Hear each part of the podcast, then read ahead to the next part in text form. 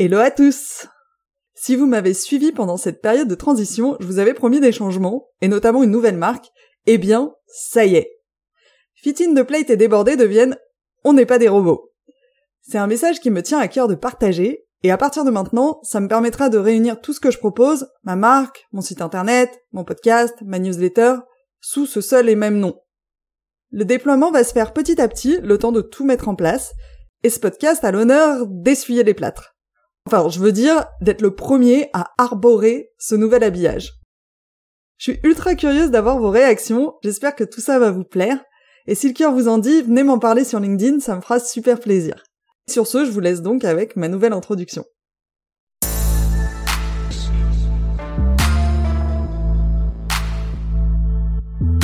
On n'est pas des robots.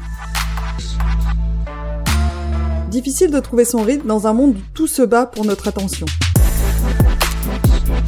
et dans notre job où tout est urgent et doit être fait dans la minute.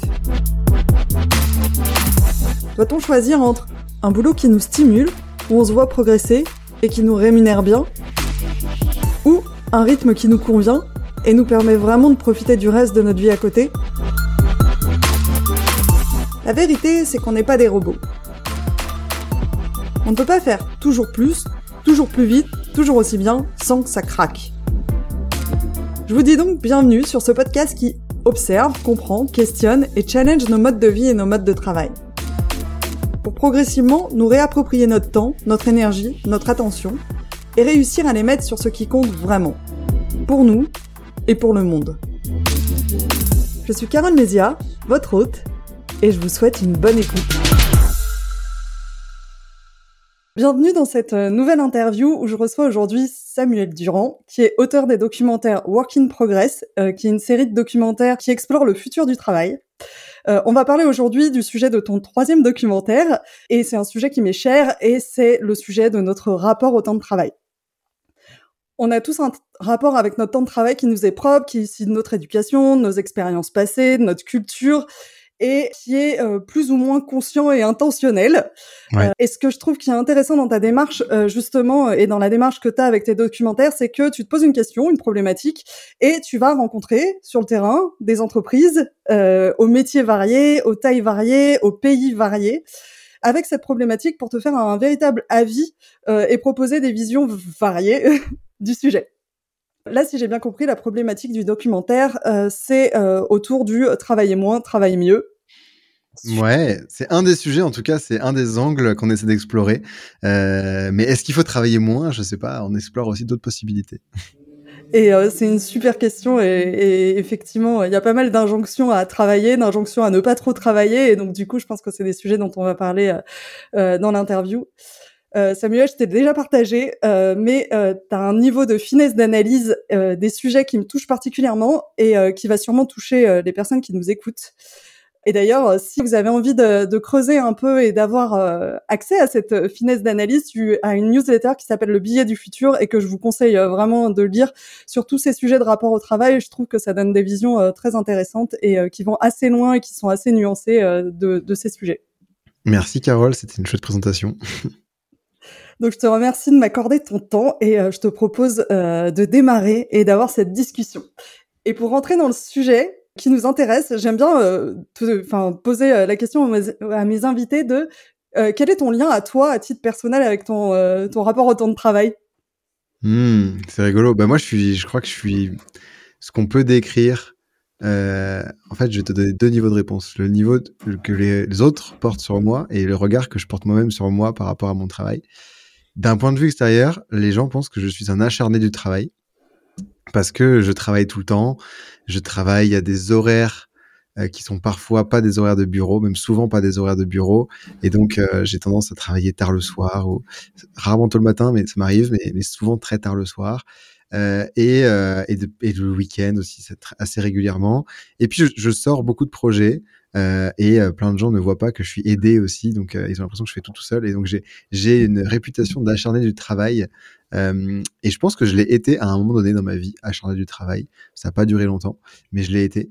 Et moi, le regard que je porte sur le travail, de façon assez personnelle, c'est que j'ai quasiment pas l'impression de travailler. Je sais que ce que je fais, c'est du travail, mais j'ai l'impression que je m'amuse, que je joue à un grand jeu euh, dans beaucoup de choses et j'ai beaucoup de chance de ce côté-là parce que quasiment tout ce que je fais, je peux aussi le considérer comme un jeu.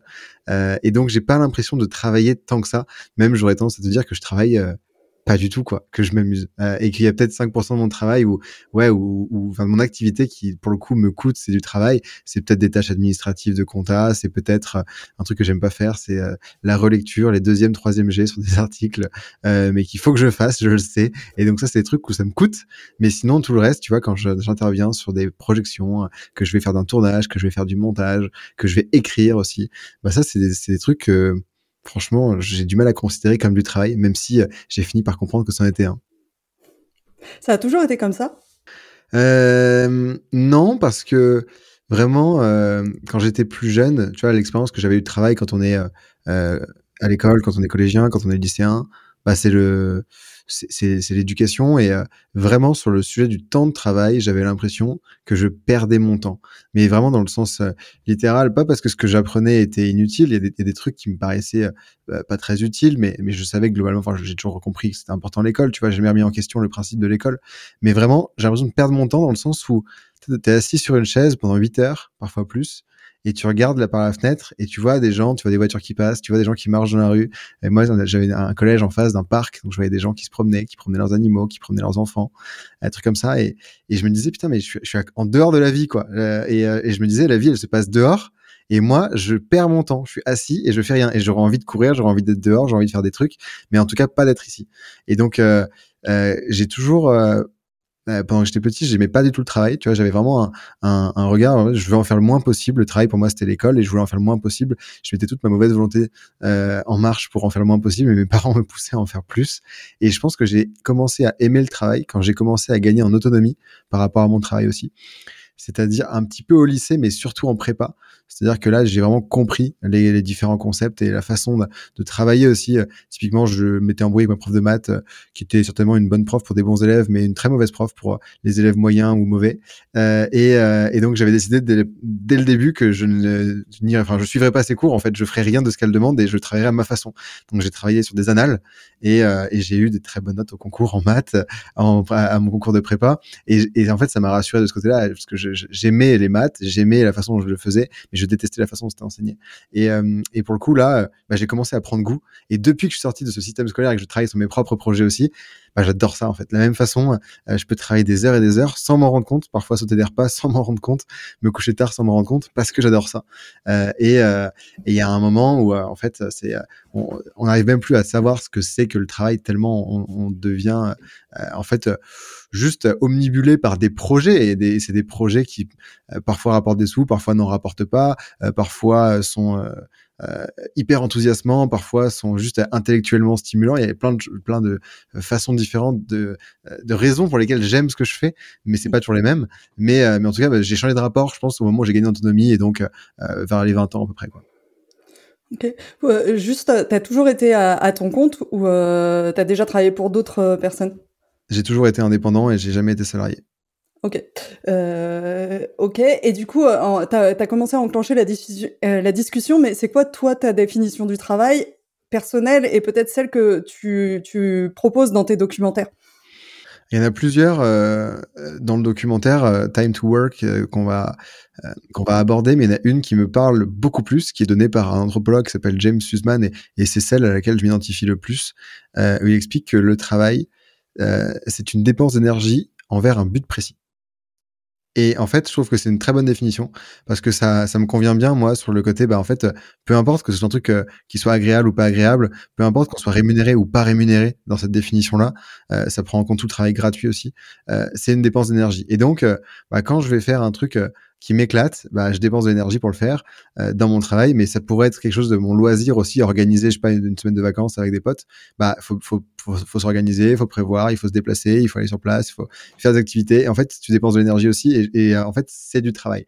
Alors après, on a vite tendance, du coup, à considérer que tout est du travail, et c'est un petit peu la vision. C'est ce que j'allais dire. Euh, de, de James. j'allais dire, mais du coup, tu travailles toute la semaine, sauf quand tu dors et quand tu regardes des séries sur Netflix. C'est un petit peu ça, euh, la vision du coup du travail développé par James et qui est qui est juste si on reprend un petit peu le champ lexical, tu vois, il explique que bah on, euh, on, alors il donne en anglais, tu vois, mais we uh, we maintain relationships, we work on our bodies, we work on our skills. Et en fait tout le, le, le champ lexical, euh, même du même de ce qu'on considère comme être du loisir, tu mmh. vois. Bon, qu'est-ce qu'on fait, tu vois, dans notre temps perso, tu, tu ranges ton appartement, tu fais la cuisine, peut-être tu vois des amis, peut-être que tu fais une activité sportive. En fait, il y a des gens qui sont rémunérés pour faire ça. Et donc, ce qu'il explique, c'est que la frontière entre le loisir et le travail est assez mince, mmh. que ça dépend un peu du contexte et de est-ce que je paye pour faire ou est-ce que je suis payé pour faire. Mmh. C'est hyper intéressant et je pense que ça change beaucoup la dynamique des, des réponses. Vas-y. Ouais, du coup, ça change complètement la dynamique des réponses parce que du coup, tu te dis que euh, tout ce que tu fais dans ta vie, effectivement, à part être allongé, euh, dormir et euh, aller chiller dans ton canapé pour regarder Netflix et encore sur Netflix, peut-être que c'est du travail parce que tu es stimulé intellectuellement et tu as, un but d'apprentissage. bah, en fait, tout est du travail. Et c'est assez juste. Après, il faut il faut différencier. Voilà, ça dépend ce qu'on met derrière le mot travail, tu vois. mais mais il faut différencier ensuite les activités qui vont être de, tu vois, peut-être effectivement professionnelles euh, et euh, les activités qui vont être plutôt personnelles. Quand je fais du tennis, certes, je fais de la dépense d'énergie envers un but précis, mais j'ai pas l'impression de travailler. Tu vois, pour moi, ça c'est un moment privé qui est complètement en dehors du travail. Alors qu'il y a des moments dans lesquels je m'éclate, euh, qui sont, euh, tu vois, peut-être on va faire un tournage. Bon, c'est une dépense d'énergie dans un but précis, mais là, c'est plutôt considéré comme du travail. Pourquoi? Parce que bah, il y a la collaboration d'autres personnes. Peut-être parce que aussi, euh, alors j'en tire pas un revenu direct, mais j'en tire un revenu indirect parce que bah, c'est, euh, enfin, je, je, fais des documentaires, donc c'est mon mode de euh, de travail. Euh, il y a, enfin, il y a plein de façons en fait de redécouper ce que c'est le travail. Il faut qu'on se mette d'accord sur la bonne définition d'abord. Et je suis pas sûr qu'il y en ait une seule. Tu vois, celle, celle de James, elle est universelle, mmh. mais elle est pas juste. Elle, elle pourrait pas convenir à chacun en fait. Mmh. Du coup, tes deux documentaires, donc le premier, il explorait le futur du travail au sens large. Le deuxième, c'était euh, le sens euh, au travail, genre pourquoi on, travaille. Euh, pourquoi, après ces deux documentaires, s'est posé pour toi la question du temps de travail et tu as eu envie d'explorer ce sujet-là?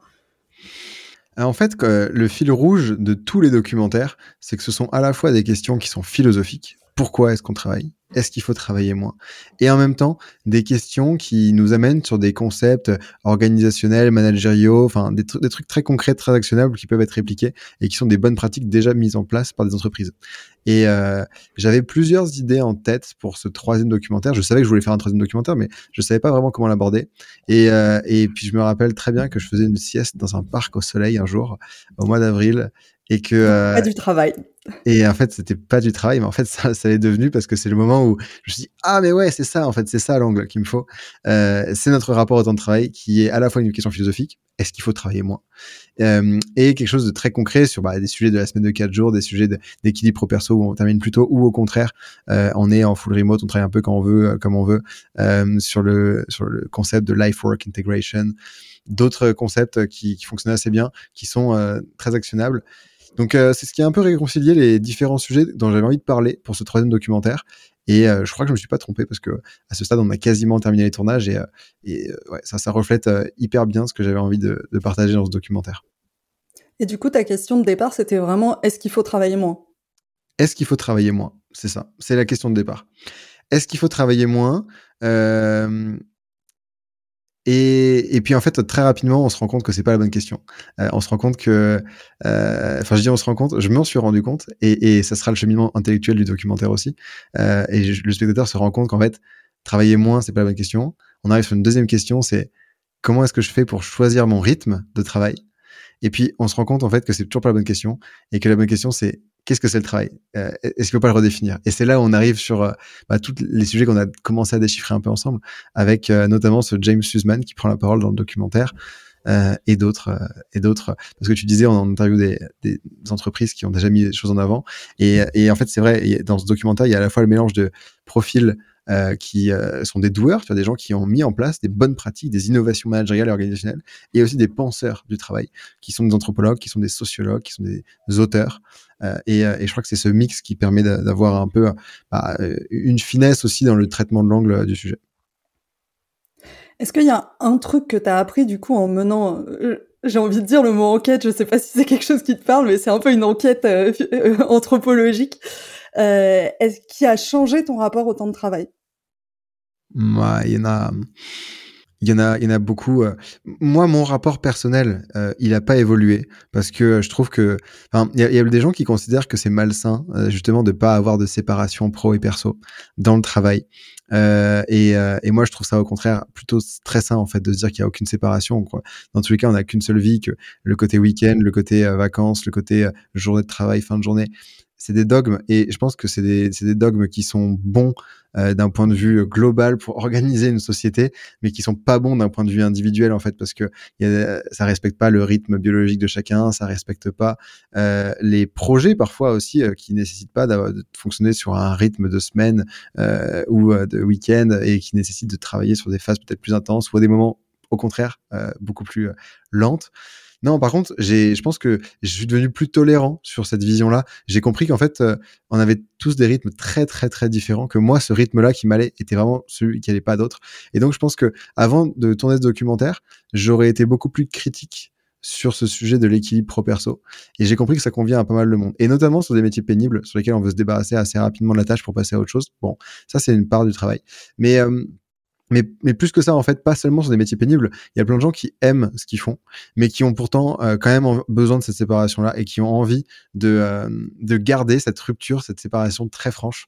Euh, et donc, ça marche avec des concepts de la semaine de 4 jours, des gens qui vont se dire, en fait, j'adore mon travail, mais pendant 4 jours, ça me va très bien parce qu'après, je peux pendant 3 jours faire autre chose. Alors, ça peut être un autre job rémunéré, ça peut être une autre activité bénévole, ça peut être s'occuper de quelqu'un, ça peut être juste de prendre du temps pour soi ou pour ses proches ou pour une activité sportive, peu importe. Mais et en fait, quand on réfléchit à ça, si on reprend la définition de James Sussman, ce qu'ils font pendant ce temps libre, en fait, ça reste du travail du coup.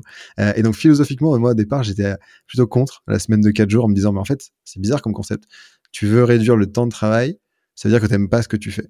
Et, euh, et, en fait, je me suis rendu compte que non, tu avais plein de gens qui euh, aimaient ce qu'ils faisaient euh, dans cette semaine de 4 jours, qui cherchaient pas à le réduire forcément, qui le réduisaient euh, forcément euh, parce que c'était le nouveau rythme de l'entreprise. Ils le réduisaient pas tous de la même façon, mais que euh, mais à, côté en fait, ils faisaient d'autres choses qui étaient aussi du travail et qui les nourrissaient. Et donc je pense que je suis devenu plus tolérant là-dessus. Euh, un autre quelque chose d'autre qui m'a marqué un peu dans le documentaire et je m'y attendais pas, c'était quand on a été en Suède pour voir des pays dans lesquels ils travaillent euh, de façon, enfin sur des journées, c'est pas c'est pas des semaines plus courtes, mais c'est des journées plus courtes où la journée de travail se termine autour de 16 heures, allez au plus tard 17 heures, et euh, et avec une séparation très très franche entre le pro et le perso. Et euh, j'étais assez habitué euh, au fait que les innovations organisationnelles et managériales soient mises en avant par les entreprises euh, comme une volonté d'apporter plus qu'un salaire euh, à leurs salariés et de se dire bah ouais en fait dans une vision presque paternaliste de l'entreprise on doit apporter plus que juste des sous.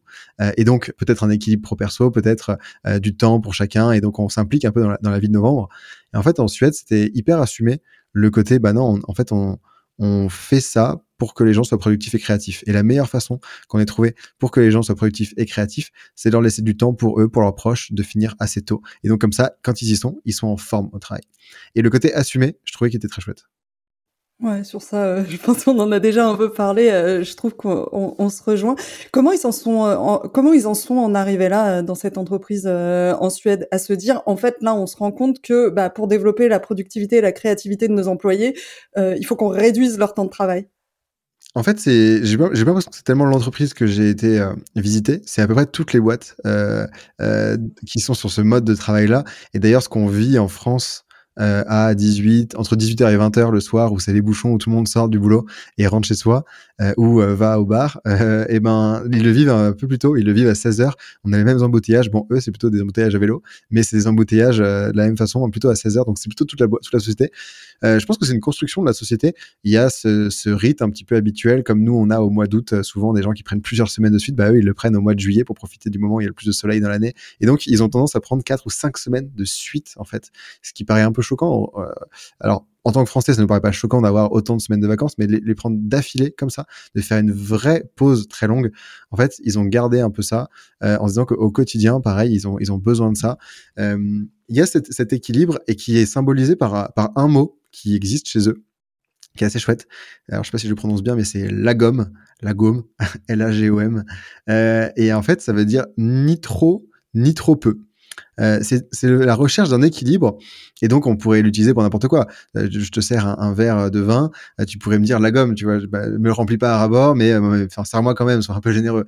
tu vois, et c'est un peu le fait de trouver cet équilibre. Et dans le travail, bah, c'est une philosophie de travail aussi, une philosophie de vie, de se dire, ça sert à rien de se tuer à la tâche. Euh, et on a tous en tête, tu vois, des, journées où euh, on reste devant l'ordi parce qu'on sait qu'il faut qu'on finisse un truc, mais en fait les deux dernières heures elles sont improductives parce que on est déjà lessivé, euh, on n'a pas avancé. Et on aurait mieux fait d'aller faire complètement autre chose pendant bah, pour la soirée et se remettre le lendemain matin. Et en un quart d'heure on aurait fait ce qu'on a fait en deux heures la veille parce qu'on aurait été dedans quoi. Donc ça c'est la gomme en fait, ça c'est de se dire non, euh, on est plus productif, on est plus créatif. Et donc, ils en sont arrivés là, à mon avis, simplement avec euh, de l'observation du quotidien de chacun et, je pense une, transparence assez euh, assez assumée sur le fait que non, on n'est on n'est pas là pour montrer qu'on est présent, on n'est pas là pour pour jouer un rôle en fait, montrer qu'on est là, faire semblant euh, ce côté présentéisme qu'on qu'on aime bien en France. On n'est pas les pires là-dessus, hein. mais euh, mais on aime bien quand même. Et je crois que là-dessus, en fait, ils ont fait un progrès énorme en disant que bah, la personne qui reste au boulot assez tard et pour montrer qu'elle est là, euh, ça veut juste dire qu'elle s'est mal organisée et il vaut mieux finir mmh. plus tôt. et il y a pas tant ouais, mais tu peux avoir le problème contraire. Du coup, c'est toujours la question de, on a tendance à faire ce que le groupe, enfin, à se comporter de la même manière du groupe parce que sinon on est vu un peu bizarrement et on est obligé de, de, de se justifier, se justifier un peu. Je trouve que le, le, le sujet que tu pose, enfin, et c'est une question aussi euh, parce que ça se trouve tu vas me, enfin, tu, tu vas me contredire. C'est pas forcément la question du temps de travail, mais du coup, c'est plutôt la question de euh, la variété des activités et des types de sollicitations du cerveau qu'on peut avoir.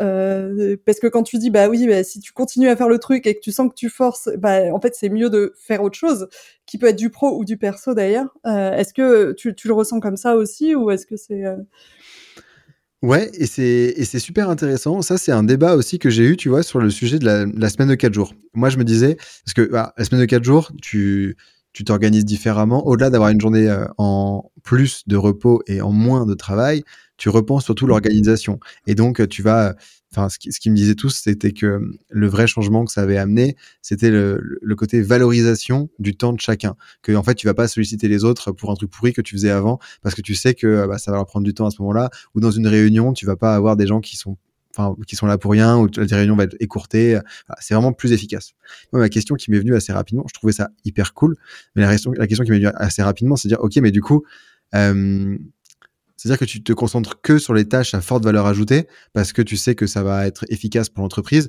Tu vas éliminer les tâches superflues pour gagner du temps. Ça veut aussi dire que tu vas simplement avoir des rapports avec les gens euh, qui sont euh, presque, enfin seulement dans une logique productive, mais qui vont pas être juste, bah vas-y, euh, je croise Carole, je discute avec elle parce que ça me fait plaisir de discuter avec elle, même si ça va rien créer pour la société, ça va pas créer de valeur.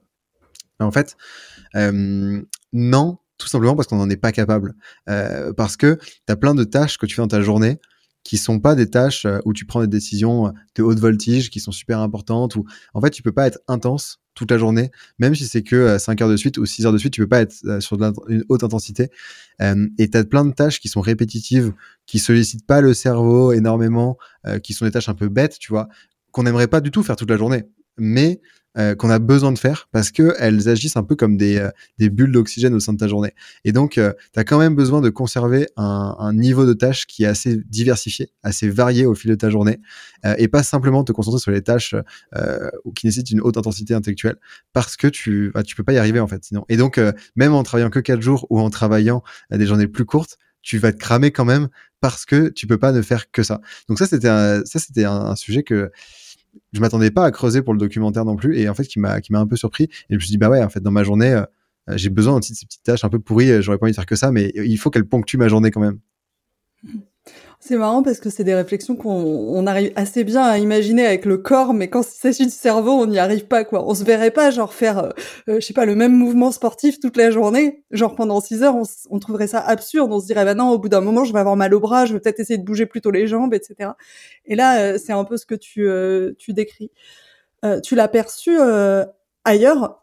du coup, on a parlé de, enfin, excuse-moi, je me suis un peu perdue. Là, on a parlé d'un modèle qui est la semaine de 4 jours, un modèle qui est, euh, ben, en fait, on réduit le temps de travail dans une journée. Euh, est-ce que euh, est-ce que tu as vu d'autres modèles qui te semblaient intéressants et qui étaient aussi basés sur cette réduction du, du, volume de travail? Alors sur la réduction du volume de travail, non, c'est les deux seuls modèles que j'ai été voir. Après, on peut creuser d'autres choses aussi, mais euh, tu, peux réduire, tu vois, typiquement sur la semaine de 4 jours, euh, une des entreprises qu'on a été voir, c'est LDLC qui a mis en place ce sujet-là. Au-delà d'avoir réussi à mettre en place la semaine de 4 jours, ils ont aussi diminué la pénibilité dans les centres de logistique, par exemple, en se dotant de machines qui amènent les produits aux logisticiens plutôt que le logisticien parcourt des kilomètres. Et donc, je crois qu'ils sont passés de 15 km en moyenne par jour à à peu près euh, 3 km par jour, ce qui fait que tu, tu divises quand même par 5. Et donc, euh, tu réduis pas le temps de travail, mais tu réduis la pénibilité du travail là-dessus. Et donc, je crois que ça, c'est aussi un des sujets à creuser. Euh, pas tellement la variété des tâches, mais la pénibilité du travail. Et c'est là où tu as un sujet aussi sur l'automatisation le, et l'intelligence artificielle qui peut réduire la pénibilité de certaines tâches, euh, même sur des sujets intellectuels. Tu vois, sur un métier euh, de comptable, souvent, c'est l'exemple qu'on prend, euh, sur lesquels tu peux euh, supprimer plein de tâches répétitives et, et aller, aller quand même à l'essentiel. Donc ça, c'est chouette. Après, un autre modèle qu'on a été voir qui est intéressant dans le documentaire, donc si tu l'as compris, on, on traite d'abord de la réduction de temps de travail, et puis derrière, on se dit non, c'est pas forcément le sujet. Le sujet, c'est plutôt de pouvoir choisir son rythme. Et donc, c'est dans le choix du rythme qu'on a été voir d'autres euh, d'autres modèles. Et donc là, euh, bon, il y a plusieurs boîtes qui l'ont mis en place, mais il y a notamment, c'est bah, Buffer, euh, qui qui est une entreprise qui travaille totalement en remote depuis sa création, qui est aussi ultra transparente sur plein de choses, mais notamment sur les salaires, et, euh, Patagonia. Euh, Patagonia, dont le fondateur, Yvon Chouinard, alors ils sont connus pour plein de choses, notamment sur les, euh, sur les vêtements et sur les engagements pour le climat, mais il y a aussi une culture interne qui est assez forte, qui est représentée très bien par le livre du fondateur qui s'appelle Let My People Go Surfing. Et en fait, une des thèses du bouquin, c'est de dire, on n'a qu'une seule vie, s'il y a des vagues, il vaut mieux que vous soyez en train de surfer plutôt que d'être au boulot. Euh, et donc vous êtes la même personne au boulot que dans la vraie vie. Euh, et c'est ce concept de life-work integration, de se dire on n'a qu'une seule vie. Euh, et, donc organise-toi comme tu veux, c'est-à-dire travaille un peu quand tu veux. Et vis ta vie un peu quand tu veux. En fait, t'as qu'une seule vie. Donc, va dehors autant, que possible.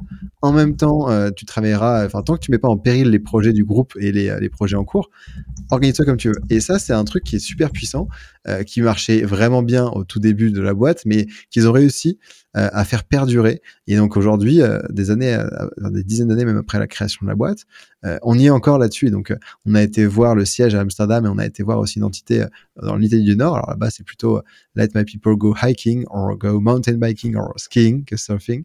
Mais, mais c'est un peu la même idée en fait de se dire on s'organise comme on veut tant qu'on met pas en péril les projets du groupe et le collectif fine, en fait, chacun fait ce qu'il veut. Et, euh, et ça, je crois que c'est un modèle qui me correspond beaucoup plus. Euh, aussi, le, le, fait de dire, bah, dans une même journée, je peux très bien, euh, c'est pas parce que c'est mardi matin que je dois bosser, non, mardi matin, en fait, peut-être que je fais du ski parce que c'est le moment où il y a la meilleure poudre. Par contre, à partir de 16h, les stations, elles ferment. Donc, en fait, je, je vais, bah, je vais bosser beaucoup plus, enfin, je vais bosser sur ma journée de travail entre 16h et minuit, peut-être, pourquoi pas. Et donc, je m'organise comme je veux. La question que ça me pose moi sur tous ces modèles qui sont un peu différents, c'est euh, de manière globale, quelles sont les conditions pour lesquelles, euh, enfin, qu'il faut mettre en place, enfin les prérequis qui font que ça peut marcher? Parce que j'imagine que c'est pas du jour au lendemain que tu peux te dire, bah voilà, on fait la semaine de quatre jours et puis euh, chacun prend le jour qu'il veut et, euh, enfin, on peut vite se retrouver dans un, désordre qui devient contre-productif, en tout cas au début. Et, et du coup, sur cet exemple précis, c'est euh, du parce que du coup si je comprends la logique et que je la pousse jusqu'au bout c'est en gros bah en fait je regarde par la fenêtre j'avais j'avais prévu de bosser mais potentiellement il fait beau et je vais aller surfer. Et donc du coup bah en fait euh, si euh, ma tâche euh, était euh, goulot d'étranglement pour quelqu'un ou si j'étais en réunion, enfin c'est quoi les règles? Il faut quand même un certain nombre de règles pour que ça fonctionne. Ouais, bien sûr. Non, mais ça c'est certain. C'est pas en fait c'est pas aussi flexible que je regarde par la fenêtre et si jamais si jamais il y a de la bonne neige, j'y vais quoi. Idéalement, je regarde la météo trois jours avant et je le sais s'il y a de la bonne neige et du coup je peux m'organiser. En fait, la condition principale, bon déjà la première condition c'est le métier. En fait, il y a des métiers déjà qui sont pas éligibles à ça tout simplement parce que ils doivent doivent être faits dans un lieu précis à une heure précise. Et on pourra en reparler parce que c'est un modèle que j'ai aussi été creusé juste après. Mais je vais développer un peu d'abord ça. Euh, donc déjà le métier, il faut pas être en interface généralement globalement avec un client qui attend qu'on lui réponde parce qu'en fait on peut pas quitter son poste à ce moment-là. Après il faut pas que ça mette en péril le collectif. Ça veut dire que s'il y a des projets sur lesquels je suis attendu pour rendre quelque chose ou que je dois me présenter euh, à une réunion ou euh, enfin être en présentiel avec d'autres personnes, en fait non ça marche pas comme ça. Ça marche euh, sur les degrés d'autonomie. Et en fait donc il faut de la confiance et il faut une organisation souvent qui repose sur un degré quand même poussé d'asynchrone dans la gestion des projets, pour pas que ce soit tout en flux tendu et que je puisse avoir une marge de manœuvre dans mon organisation et que globalement, bah, peut-être, alors ça peut être parfois à l'échelle de 2-3 jours, parfois à l'échelle d'une semaine, parfois c'est beaucoup plus rare à l'échelle d'un mois, mais de me dire en fait j'ai tel objectif qui est dans 4 jours, dans ces 4 jours je m'organise comme je veux et j'ai de compte à rendre à personne. Donc tout ça, ça suppose d'avoir beaucoup de confiance, une organisation qui est bien huilée et super transparente pour que chacun puisse savoir aussi où en sont les, enfin, quels sont les deadlines de chacun, quels sont les attendus de chacun, qu'il n'y ait pas de blocage à aucun moment, euh, une réactivité, une flexibilité, que tout le monde n'a pas en fait euh, et que toutes les organisations ne, ne pourront jamais avoir. Euh, il y a des choses concrètes qui sont mises en place en fait pour euh, pour que ça fonctionne. Enfin, euh, soit des outils, soit des euh, enfin des modes de fonctionnement qui vont être assez différents, soit des formations en fait, soit j'en sais rien. Pour que... bah, très concrètement, pour qu'une organisation elle fonctionne comme ça, chez Buffer par exemple, c'est une culture de l'écrit qui est très forte, c'est-à-dire qu'il y a très peu d'interactions orales parce qu'en fait, bah, ça veut dire qu'il faut que tu sois là pour que tu l'entendes, ou alors que tu enregistres et que tu mates une rediff, ce qui est quand même pas très agréable, mais que toutes les prises de décision sont écrites. Comme ça, moi, en un coup d'œil, bah, je peux savoir euh, ce qui a été dit à tel moment, même si j'ai pas été là. Donc une culture de l'écrit qui est super forte, et c'est ce qui fait que ça fonctionne bien à distance, mais du coup en asynchrone, plus qu'à distance, la révolution, c'est le côté asynchrone. Euh, et puis une, confiance euh, totale, vraiment une, une confiance dans les autres, et une confiance dans les projets, qui fait que ça cartonne en fait entre eux. Et il y, a, y, a, du liant, et donc je peux faire confiance dans le fait que mon collègue, même s'il est pas là, il aura fait sa tâche avant euh, la date butoir sur laquelle moi je vais prendre le lead en fait. Donc ça c'est euh, quelque chose qui se travaille avec des temps forts euh, sur lesquels ils se regroupent entre eux, ils bossent sur cette culture. Ils, ça fait 15 ans hein, qu'ils bossent sur ce format-là, donc ils ont pas, ils ont itéré, hein, ils ont pas tout fait du jour au lendemain. ils ont, ils se sont améliorés sur le côté asynchrone et ils sont d'ailleurs partis du principe que tout pouvait pas être en asynchrone. Il y a un moment donné, c'était très très asynchrone. Ils en sont revenus pour avoir des moments synchrones aussi parce qu'on a besoin de se voir. la et, gomme. la gomme, ouais, exactement. ça. la gomme. Euh, j'imagine que le management doit être très particulier et très important en fait euh, pour. Euh, enfin, le management, je le dis au sens large, je le vois pas comme un manager hiérarchique de personnes, mais il doit y avoir des rôles de fluidification pour que ça fonctionne très important dans l'entreprise. Ouais, et puis euh, et puis euh, je pense que c'est surtout un rôle de gestion de projet qui est très cadré. C'est-à-dire qu'ils ont des, bons outils pour euh, pour organiser leur projet, mais mais surtout ils, ils, ils, savent à quel moment s'y mettre quoi et, et, et, à quel moment ne pas s'y mettre aussi. Et qui va être concerné par le projet pour pas que il y ait trop de monde et que du coup ce soit plus fluide. un des autres aspects aussi pour que ça fonctionne, ils, ils disaient tous que ils communiquaient énormément et parfois même trop en fait. C'est vraiment over communication dans le sens où on prend le risque d'être parfois un peu lourd, tu vois, et de, t'as bien compris, je te réexplique trois fois, vraiment, tu vois, de vraiment euh, aller jusqu'au bout du truc, parce qu'en fait, il vaut mieux ça plutôt que quelqu'un qui est un, un quiproquo, un mal compris, un mal dit, et que du coup la personne mal interprète et parte sur une autre direction. Non, là, on, on, communique énormément, énormément, et c'est une des clés de succès en fait de cette organisation aussi euh, à distance. Et c'est ce qui permet de créer le lien, même si tout le monde est dans un pays et d'une time zone différente. Mmh. Ok. Sur la semaine de quatre jours, euh, j'avais une question que j'ai pas posée, c'est en fait la peur qu'on peut avoir euh, si par exemple, euh, les gens qui nous écoutent ont leur entreprise et on leur dit du jour au lendemain, bah tu vas passer à la peine de la, la semaine de quatre jours, c'est ah bah super, on va me demander de faire le travail que je dois faire en cinq jours en quatre jours. Ouais. Est-ce que c'est quelque chose que, enfin, est-ce que c'était une peur que dans les entreprises qui la pratiquent, elles avaient au départ et comment elles ont accompagné en fait ce oui, c'était une peur que les entreprises euh, avaient quand elles ont mis en place cette mesure. Euh, la plupart avaient toutes déjà rassuré leurs collaborateurs en leur disant de toute façon ne t'inquiète pas on a, on a, prévu de recruter. Si jamais t'es pas capable de faire ton travail à ce moment-là et donc on va se réorganiser différemment. Mais en fait ce que je te disais c'est que ça hum, au-delà d'avoir une journée de travail en moins tu prends conscience du temps qui est précieux pour tout le monde. Et donc bah nécessairement tu vas supprimer des réunions tu vas écourter des réunions, tu vas inviter moins de monde dans les réunions, tu vas moins solliciter les gens pour les trucs inutiles, tu vas supprimer des projets qui sont superflus, qui sont pas euh, euh, essentiels ou qui euh, prennent du temps, sont chronophages mais apportent pas grand chose. Tu vas t'organiser en fait différemment. Peut-être même dans les modes de communication. Euh, tu vas peut-être euh, diversifier aussi tes compétences et réorganiser un service. avant, tu avais peut-être des personnes qui faisaient des, trucs très spécifiques. et là, tu as des gens qui vont être plus polyvalents et donc faire des choses plus variées dans leur journée. Mais du coup, tu vas repenser la façon dont ta boîte est organisée. Et, comme ça, tu gagnes du temps. Et en fait, c'est c'est différents modèles de, de, passage à la semaine de 4 jours. Tu as des entreprises, tu as le modèle qu'on appelle le modèle belge, où c'est le modèle de compression, où en gros tu fais autant d'heures, mais tu les fais en, en moins de jours. Donc là, tu as vraiment des journées longues, euh, des, parfois de 9-10 heures. Et là, pour le coup, je pense que C'est à l'opposé du modèle suédois, en fait. À l'opposé du ouais. Ouais, ouais, tu fais des journées très longues, euh, c'est exactement ça. Euh, donc, c'est tu t'organises comme tu veux, mais par contre, il y a autant de travail qu'avant. Après, tu as des boîtes qui adaptent le, les objectifs aussi, tu vois, qui vous disent, bah, en fait, la semaine de 4 jours, c'est une, pure réduction du temps de travail. Donc, vous passez pas de, de 35 heures à 30 heures. Euh, et donc, euh, bah oui, c'est un renchérissement du coût du travail pour l'entreprise, euh, qui s'accompagne peut-être d'une réduction. Et après, tu as des modèles un peu entre deux. Par exemple, le modèle LDLC, c'est un passage d'une semaine de 35 heures à une semaine de 32 heures.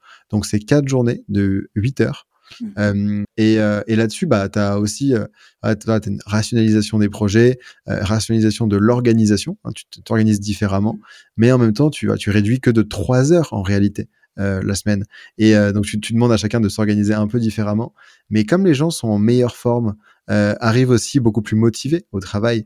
quand tu arrives, il faut s'imaginer, tu vois, la personne qui va prendre son mercredi.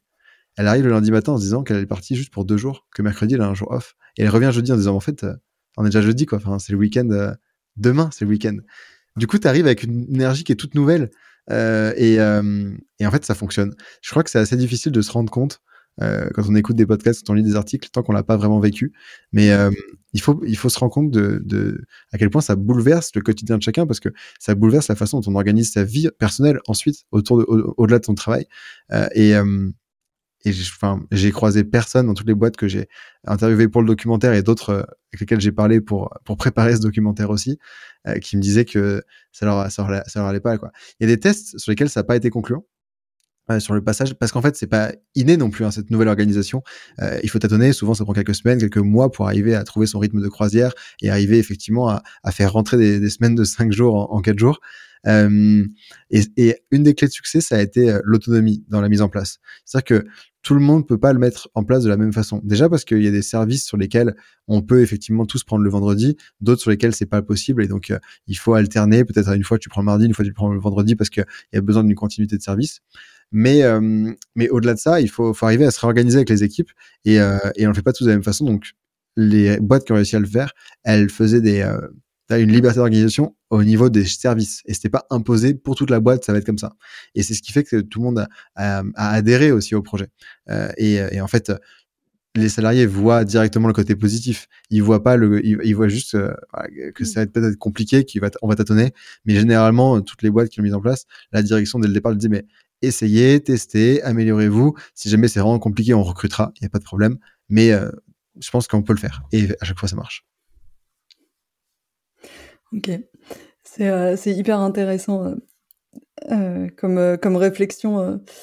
enfin, j'ai deux questions qui me viennent. toi, tu travailles, tu travailles combien de jours par semaine?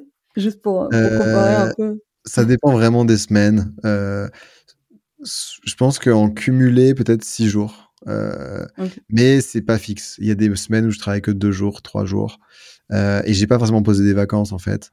Euh, il y a des semaines où je travaille euh, sept jours sur 7 mais par contre c'est pas des c'est pas des gros rythmes, tu vois. Si je prends euh, cette semaine par exemple, je sais que j'ai déjà dans l'agenda 10 heures de sport dans la semaine. et c'est au milieu de la journée, tu vois, et je sais que j'ai des trucs de prévu perso, tu vois, le week-end, euh, le soir, sur des trucs, donc je vais pas travailler. Mais il y a des moments ou des soirs où je vais travailler aussi, tu vois. Ce soir, je vais travailler, mais je le vois pas comme du travail, tu vois. Je le vois comme du plaisir. Et donc, euh, aucune idée. Ça, ça, change tout le temps. Ça, ça vaudrait le coup que pendant un an, tu vois, je mesure un petit peu, je traque mes différentes activités pour voir comment est-ce qu'on peut mmh. labelliser. Ça pourrait être un projet, tiens, ça me plairait bien de faire ça. Mais, euh, mais c'est vrai dans la lignée du documentaire, ça peut être intéressant de le faire jusqu'à la sortie du documentaire pour avoir une analyse sur quelques mois. Euh. Ouais. De ouf, c'est c'est une très bonne idée. Franchement, euh, c'est un petit projet que j'ai déjà réfléchi. En plus, je me disais que ça pourrait être assez cool de, de traquer tout ce temps. Euh, ouais, je vais, on en reparle. Parfait.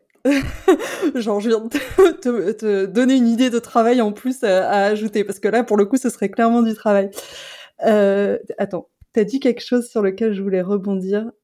Euh, oui, en fait, euh, c'est ce que je trouve intéressant dans ce que tu dis, c'est que, enfin, entre une semaine de quatre jours euh, bien coordonnée où tu vas établir tes jours et ton rythme à toi, c'est quand même des choses très différentes. Et euh, la question que ça pose, c'est en fait, je suis pas sûre que tout le monde se sentirait très confortable dans ce niveau d'autonomie que tu as et ce niveau de flexibilité entre les différents sujets. Et, euh, et du coup, ça me ramène à, ben, en fait, le modèle de euh, euh Buffer qui, euh, du coup, fait euh, du life work integration, si j'ai bien retenu la, la, terminologie, est hyper intéressante parce que ça te permet de se poser la question déjà de moi, comment j'ai envie de travailler et donc, du coup, de pouvoir, ou plutôt Patagonia d'ailleurs. C'est les deux, mais c'est ça. En fait, c'est les deux, et c'est exactement ça. C'est pour ça, dans le documentaire, on explore plusieurs rythmes, et puis on a aussi d'autres personnes qui, elles, travaillent tout le temps, parce que c'est leur rythme de travail, et ça leur convient. Euh, mais c'est l'idée de se dire, ouais, t'as des gens, ils ont, ils ont envie de réduire le temps de travail. D'autres, en fait, ils s'en foutent un petit peu de le réduire. Ce qui les intéresse vraiment, c'est de pouvoir choisir leur rythme. Euh, 35 heures, ça leur va, c'est pas le problème. C'est juste, euh, je veux le faire différemment, parce que j'ai une organisation qui peut être considérée comme atypique par la société. Mais c'est ça qui me convient, moi. Et, euh, et donc ouais, il y a plein de gens par contre qui, euh, enfin, se sentiraient euh, débordés par cette autonomie.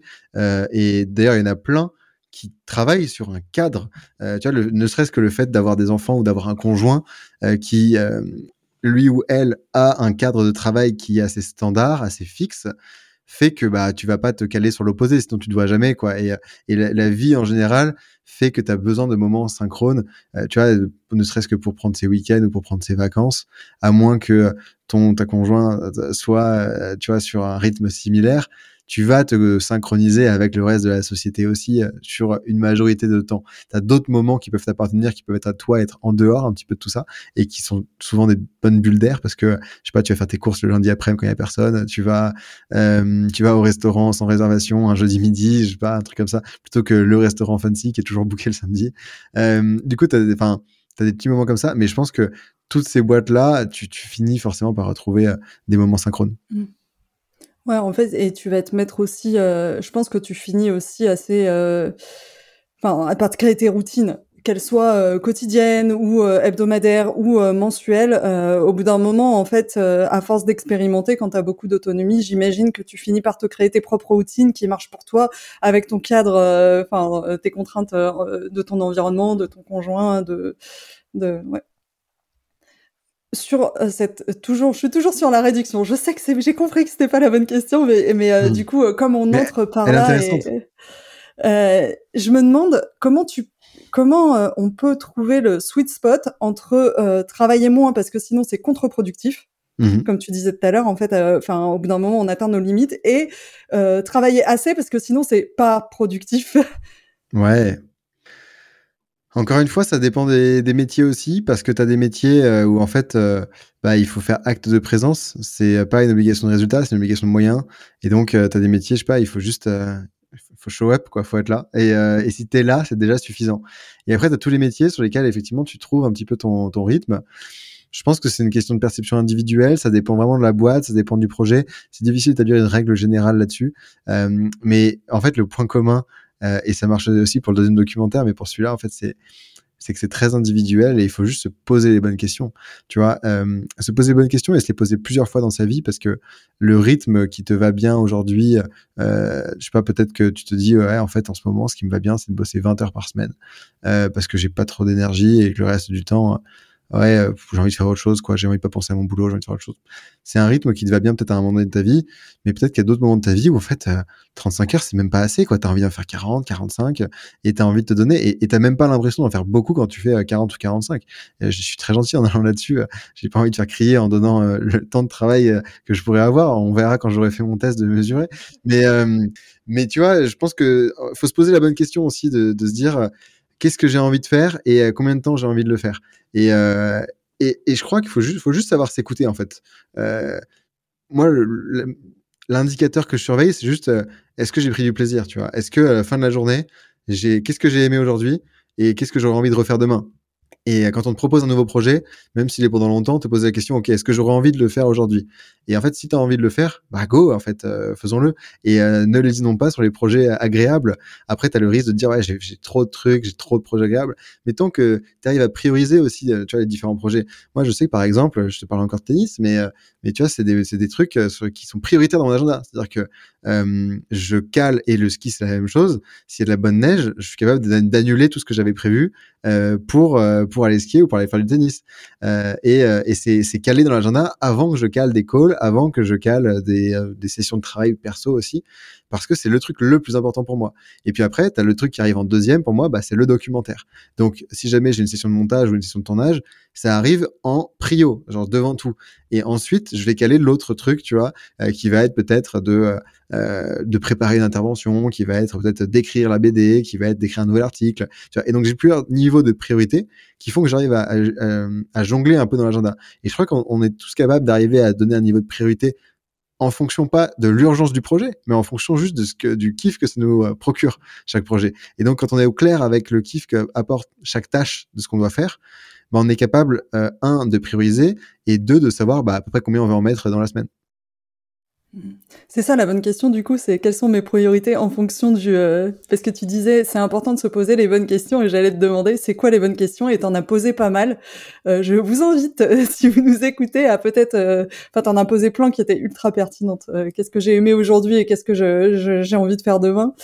Et du coup, c'est, enfin, est-ce qu'il y a une autre bonne question que tu suggères à tout le monde de se poser que tu n'aurais pas mentionné dans les quelques dernières minutes? Ouais, il y, a une question, elle est, elle est moins précise que celle que j'ai évoquée, mais une question à mon avis qu'on devrait tous se poser, c'est euh, si demain je gagne au loto de quoi vivre toute ma vie d'un point de vue financier en étant très à l'aise, euh, qu'est-ce que je fais de mes journées? Tu vois, pas qu'est-ce que j'irai acheter, euh, comment est-ce que je me ferai plaisir pendant le premier mois, mais comment est-ce que j'occuperai mes journées un peu à moyen long terme? Qu'est-ce que j'aurais envie de faire? En fait, se poser cette question, souvent nous fait aboutir euh, au fait qu'on ferait globalement la même chose que ce qu'on fait, mais on le ferait peut-être un petit peu différemment. Et donc, est-ce qu'on le ferait différemment parce qu'on le ferait moins longtemps? Est-ce qu'on le ferait différemment parce qu'on le ferait ailleurs? Est-ce qu'on le ferait différemment parce qu'on le ferait avec d'autres personnes? Est-ce que ce serait sur un autre rythme? Voilà, c'est souvent des petits ajustements qui peuvent être faits sans avoir gagné au loto en fait.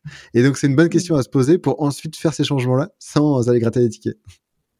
Elle est super euh, ta question. Il y a un exercice que je fais souvent en coaching qui est l'exercice de la semaine idéale où je demande aux personnes de vraiment décrire au présent c'est quoi la semaine que tu as vraiment envie d'avoir. Mhm. Et la première chose qu'on me dit à chaque fois, quasi tout le temps, euh, c'est assez rare que ce soit pas le cas, c'est ah mais en fait euh, ça paraît pas si inatteignable que ça. C'est ça. Et c'est exactement ce que tu dis. C'est c'est parfois des micro ajustements te permettent d'avoir beaucoup plus de kiff ou beaucoup plus de plaisir et de d'espace dans tes journées.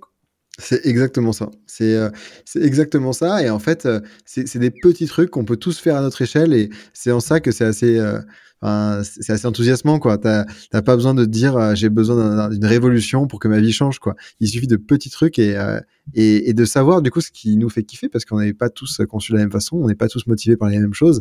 Et plus on va se connaître, plus on va être capable de, de tirer sur ces différents leviers. quoi. Mmh. J'ai envie d'ouvrir un peu le, le sujet euh, parce qu'on arrive bientôt à la fin de notre euh, notre échange. Euh, toi, ton sujet, c'est le futur du travail en général, et, euh, et je m'interroge sur comment toi tu penses que euh, le travail va évoluer et plus particulièrement, du coup, notre rapport au temps de travail va évoluer dans les années à venir. Comment tu le vois?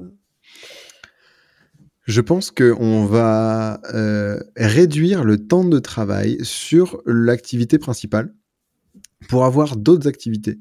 Et donc, en fait, on va morceler le travail. C'est-à-dire qu'on va accepter, certainement, tous, que on va un peu aller vers cette définition de James euh, euh, pour dire qu'on va accepter que le travail, c'est plein de choses différentes, c'est plein de réalités, de quotidiens différents.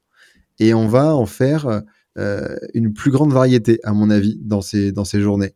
Euh, C'est-à-dire qu'on on va avoir peut-être une activité salariée ou un mi-temps, puis deux mi-temps, euh, puis on va être freelance à côté, et peut-être qu'on va être bénévole aussi euh, sur d'autres projets. on va peut-être de plus en plus aussi décorréler ses revenus de son travail. Alors, soit en allant vers le revenu universel, soit sans aller jusque-là aussi, c'est-à-dire qu'on a plusieurs sources de revenus et que c'est pas forcément ce qui nous occupe le plus, ce qui nous rapporte le plus, mais que euh, on est on est capable d'avoir l'argent qui vient de, de plusieurs côtés. On le voit déjà de toute façon, mais par contrainte, hein, parce que la crise nous y pousse à cumuler plusieurs sources de revenus en se disant bah on sait jamais si demain ça s'arrête et en fait pour joindre les deux bouts il faut il faut bosser plus. Et, et donc ce mouvement est déjà initié, poussé par la contrainte, mais je pense que même par choix on est capable d'aller euh, de plus en plus vers ça. Donc c'est une des, des, façons euh, par lesquelles je vois le travail. Je crois pas euh, à la, à la fin du travail. Euh, je crois pas à la fin, à, la, à une société de loisirs, une société oisive. je suis très étonné. Il y a des gens qui croient à ça? Ouais, il y a des gens qui croient à ça, bien sûr. J'ai déjà ah, interviewé des gens qui croient à ça, que des gens qui croient que grâce aux machines, on va être capable de travailler moins. Un peu la vision que Keynes avait en fait au siècle dernier en disant les gains de productivité sur les machines vont nous permettre euh, de travailler que 10 à 15 heures par, euh, par semaine. Euh, lui disait 15 heures et du coup on pourra passer plus de temps pour euh, ses loisirs. En fait, il y a plusieurs trucs derrière tout ça qui font qu'on n'y arrivera jamais à mon avis. la première chose déjà, c'est que on est trop attaché au, au travail en tant que valeur morale. Et du coup, euh, même si ton job, tu étais capable de le faire en 10 ou 15 heures, ce qui est efficace pour ton job, la plupart des métiers, en fait, les entreprises, elles seraient pas prêtes à l'accepter. Et donc, elles te diraient non, mais en fait, on a besoin que tu sois là. Euh, et tu vas faire des réunions plus longues ou tu vas te débrouiller. Mais en fait, on va te rajouter des tâches qui sont superflues, qui vont créer un bullshit jobs, mais qui du coup fait que euh, tu vas bosser en fait. Et donc c'est terrible, hein, c'est du présentéisme, c'est de la représentation, euh, c'est horrible. Mais euh, je pense pas qu'on soit capable d'arriver. Enfin, on n'a pas un niveau de sincérité euh, global pour l'instant qui fait qu'on y arrivera. Peut-être, mais j'y crois pas. J'aimerais beaucoup. Mais c'est la différence entre ce que j'aimerais et ce qui va se passer à mon avis. Euh, et, et, la deuxième chose, c'est aussi que malheureusement, on a des désirs infinis. Et, et donc, effectivement, tu as des gains de productivité qui sont énormes. mais mais tu as aussi des, des attentes qui sont plus importantes. Et, euh, et donc, on va peut-être devoir travailler plus. Alors, si on continue à travailler plus dans une logique de productivité industrielle, euh, on court à notre perte. Hein, ça, on le sait d'un point de vue climat. Mais peut-être même, en fait, euh, on va devoir travailler plus sur, ne serait-ce que parce qu'on va rentrer dans un nouveau paradigme, tu vois, si, demain tu dois t'occuper aussi beaucoup plus de la façon dont tu vas t'alimenter, tu dois t'occuper beaucoup plus de l'éducation, tu dois t'occuper beaucoup plus de l'endroit dans lequel tu vis, de ta communauté, en fait, ça va être une activité qui sera pas forcément rémunérée, mais ça sera quand même du travail. Et donc, tu, tu vas en fait travailler euh, plus. Donc, je crois pas à cette société euh, oisive. Peu importe. Qu'on reste dans un paradigme industriel, productiviste euh, et qui n'est pas soutenable, on qu'on rentre dans un, dans un schéma plus vertueux peut-être de soutenabilité, dans lequel on revient à une échelle plus locale, euh, communautaire, et mais par contre, on travaille. Donc, en fait, dans tous les cas, on mmh. travaille. C'est trop bien parce que j'avais une question que je t'avais pas posée. Je me suis dit on n'aura peut-être pas le temps et tout. Et tu viens d'y répondre. C'était euh, dans notre société ultra productiviste. Est-ce que travailler moins c'est vraiment possible? Donc tu as, déjà à moitié répondu. Est-ce que tu as envie de compléter peut-être euh? Non, bah en fait c'est ça, c'est que c'est pas possible pour cette question 1 de valeur morale, pour cette question 2 de euh, on a des, des désirs qui sont infinis et en fait bah, les gains de productivité combleront jamais tout ça. Euh, et peut-être aussi, et, ça c'est une notion que je pique à, Laetitia Vito, euh, qui en parle très bien dans son livre En finir avec la productivité, où elle explique que bah, la productivité est un concept qui marchait très bien pour mesurer l'efficacité du travail dans une économie industrielle, mais qu'aujourd'hui on n'est plus capable de mesurer la productivité vraiment de chaque job dans une économie qui est tertiaire et dans une économie dans laquelle il y a beaucoup de métiers qui sont des métiers du care, euh, du soin, euh, et où en fait le, productivité est pas du tout le sujet important. Et d'ailleurs, c'est un, des angles du documentaire aussi. On a été voir des infirmières euh, qui travaillent aux Pays-Bas et euh, sur lesquels bah, le temps de travail et la productivité, c'est pas le bon indicateur. C'est le soin, c'est la qualité du soin, c'est la qualité de la relation avec le patient qui ça euh, peuvent être valorisés. Mais donc ça, c'est c'est plein d'autres sujets. Donc, euh, voilà, bon, je crois que j'ai répondu à ta question. Ouais, c'est hyper intéressant. En fait, tu poses une question qu'on va pas avoir le temps parce que je pense qu'elle est infinie. Peut-être un futur documentaire qui est comment tu mesures euh, ce qui est produit, comment tu mesures le travail, euh, quels indicateurs tu prends en compte, qu'est-ce qui euh, euh, donc là, euh, oui, le temps, euh, parfois, ça dépend des métiers. Ouais, bah par exemple, si on, si on, si on, si on reste sur l'exemple des infirmières, effectivement, tu vois, tu as une première façon de voir les choses qui est de dire je, je peux mesurer l'efficacité d'une infirmière au nombre de patients qu'elle a vus à la fin de la journée. Mais en fait, c'est une mauvaise façon de le faire. Parce que si l'infirmière va avoir 70 patients, mais qu'elle passe 3 minutes avec chacun, qu'elle fait juste euh, tout en vitesse, qu'elle n'a pas le temps de gérer, euh, ne serait-ce que de poser la question comment est-ce que vous allez aujourd'hui euh, et de passer du temps, le niveau de soin est mauvais. On peut imaginer que la personne tombera malade, ou en tout cas le, le, soin sera pas apporté de la bonne façon, donc elle va rester malade ou elle va continuer à être malade. On pourra certainement pas anticiper d'autres pathologies. Donc c'est pas bon. Euh, après, un indicateur par exemple qui va être plus intelligent à surveiller, c'est le nombre d'heures de soins par patient euh, sur une période donnée, par exemple sur une année. Tu vois, de se dire qu'il faudrait tendre, à réduire ce chiffre-là et de se dire que bah, si un patient il a de moins en moins besoin de solliciter des infirmières, c'est qu'il va de mieux en mieux parce qu'il a été soigné et parce qu'on a peut-être anticipé d'autres euh, pathologies, parce qu'on a créé du lien avec ce patient, qu'on a pu l'autonomiser aussi. Et donc ça, c'est tout le modèle Buurtzorg qu'on a, creusé dans le documentaire. Et donc ça, c'est un bon indicateur. Euh... C'est super intéressant parce que je pense que pour nos métiers intellectuels, euh, enfin, je m'inclus dedans, ce serait super intéressant aussi d'avoir des mesures euh, de l'efficacité du travail qui sont mesurées sur des temps longs, alors qu'on le mesure souvent sur des temps très courts. Euh, et des achievements projets sur des délais très courts et, du coup ce que tu proposes comme enfin ce qui est proposé comme modèle là je pense qu'il y a enfin ça donne plein de pistes de réflexion qui pourraient être aussi appliquées voire avoir des indicateurs sur euh, plusieurs années, quoi. Je trouverais ça euh, intéressant parce que l'entreprise dans laquelle on travaille, surtout si c'est une grosse entreprise, elle va vivre des années, quoi. Ouais, c'est ça. Et, de réfléchir plus euh, au niveau du projet, au niveau de l'équipe, qu'au niveau de, euh, de, de, de, temps, du temps de la semaine, du temps de travail, du contrat. En fait, nos contrats sont pas très à jour. Et à la limite, tu vois, on te dit toujours, oui, mais du coup, d'un point de vue légal, ça marche pas. Ok, mais en fait, on s'en fout. Vas-y, signe ton papier, signe ton contrat de travail à 35 heures. On sait très bien que personne ne fait 35 heures. Et ensuite, organise-toi comme tu veux pour mesurer la productivité en fonction du projet, en fonction de l'équipe, en fonction du temps long qui peut durer plusieurs mois, euh, plusieurs années, euh, et, et pas et pas à la journée, pas à la semaine, tu vois. Enfin, quel est l'intérêt de surveiller à quelle heure les gens se connectent ou à quelle heure les gens arrivent ou euh, le temps de travail sur la semaine, tu vois. C'est euh, et même l'argent aussi parce que ça fait ça fait partie des, des choses qu'on mesure. Là, ce serait pareil si on reprend ton modèle des infirmières, si on pousse le truc jusqu'au bout. Euh, en fait, c'est plus économique de passer plus de temps avec un patient pour vraiment savoir ce qu'il a que euh, d'en faire 70 dans la journée et de se dire bon, euh, a priori sur le flux, enfin sur le volume, ça va le faire quoi. Ouais. donc ouais. Absolument, absolument, parce qu'en fait, ce qui est important, c'est à la fin que le patient il soit soigné pour qu'il ait plus besoin de faire appel euh, euh, à une infirmière. Et donc, euh, mm. et donc en fait, l'idée, c'est que les gens aient besoin de moins de soins possibles. Alors que si tu, tu vas courir d'un patient à l'autre, et en fait, donc, donc c'est mauvais pour le patient, c'est mauvais pour les finances, mais c'est mauvais même pour le soignant. Et en fait, on, a, on est aujourd'hui dans une situation dans laquelle on a une pénurie de soignants euh, dans le monde entier parce que le métier est plus attractif il n'est pas attractif parce que les gens estiment qu'ils sont pas suffisamment payés par rapport à leur travail. Mais le vrai problème, donc il y a une question de salaire, ça c'est évident. Mais le vrai problème, c'est la reconnaissance et le temps. C'est-à-dire que tu as l'impression en tant que soignant, si on reprend cet exemple d'infirmière à domicile, du coup c'est vraiment l'exemple que j'ai été voir pour le documentaire. Si on prend cet exemple-là, tu te rends compte que dans le modèle qu'on connaît en France et qui connaissait aux Pays-Bas avant, avant Buurtzorg, en fait, le soignant, il court d'un patient à l'autre euh, sans avoir le temps de, créer la relation, de créer le lien.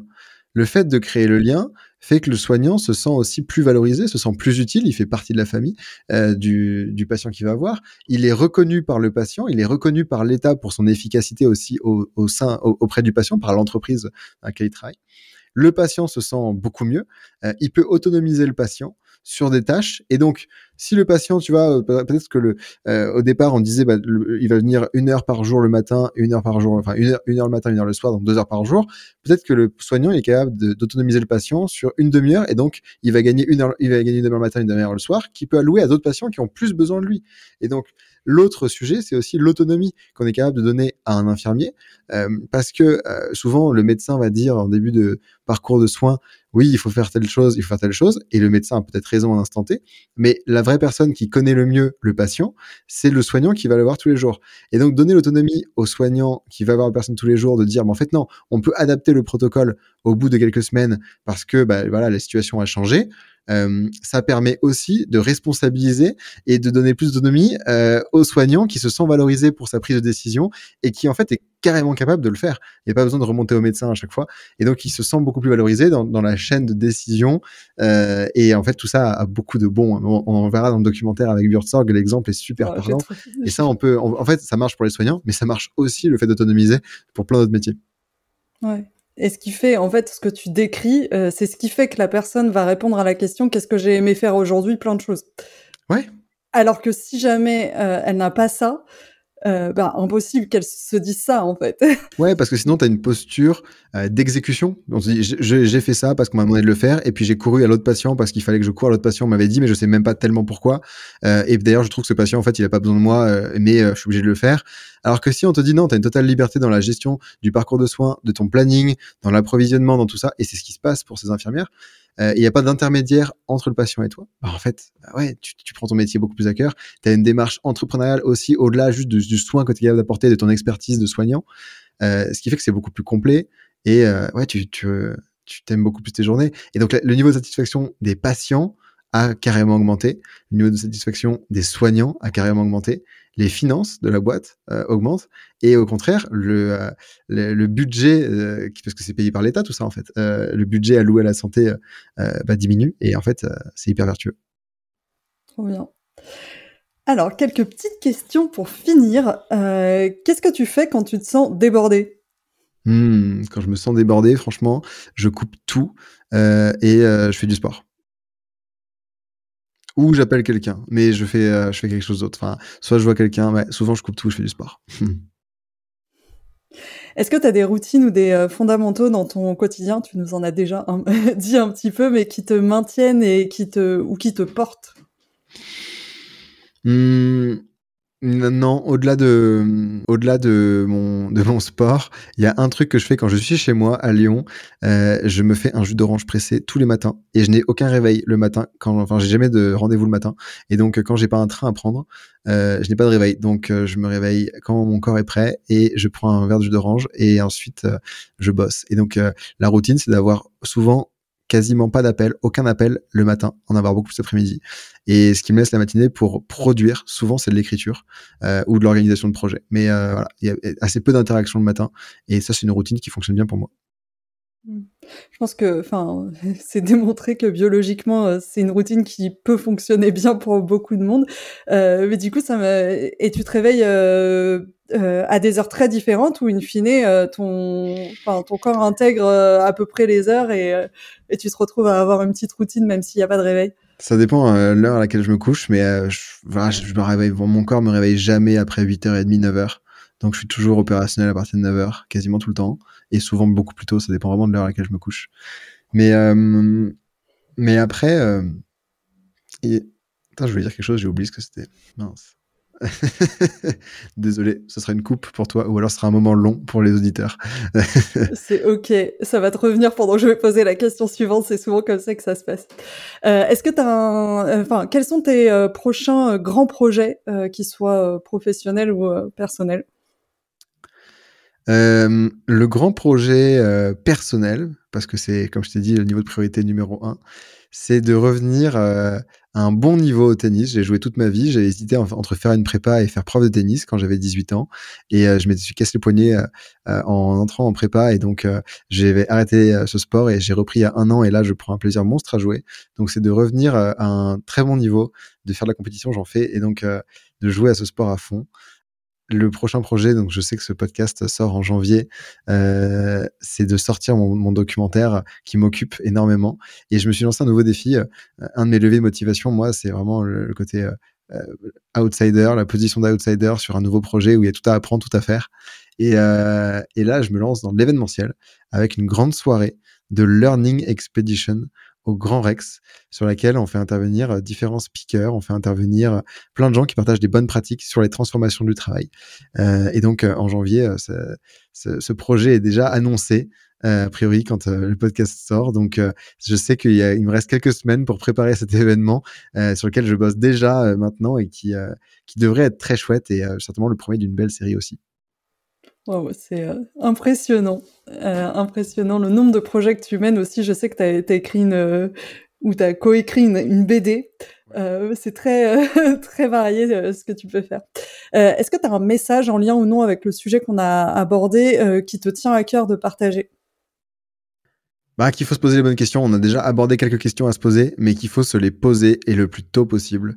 Euh, et, euh, et, que j'encourage tout le monde à se les poser, même si on trouve pas de réponse tout de suite, parce qu'en fait, euh, la réponse, elle viendra à un moment donné où vous ferez la sieste au soleil quelque part, ou vous serez en train de dormir, ou de prendre une douche, ou de vous promener mais euh, mais qu'il faut se poser la question pour éviter de subir en fait. Et que souvent quand on euh, la plupart des gens qui aiment pas leur job et ce, que je trouve triste c'est que c'est pas des jobs alimentaires c'est pas des jobs euh, qui font par nécessité ou vraiment il y a besoin enfin ils sont embarqués dans un truc où financièrement ça tient pas s'ils ont pas ce job.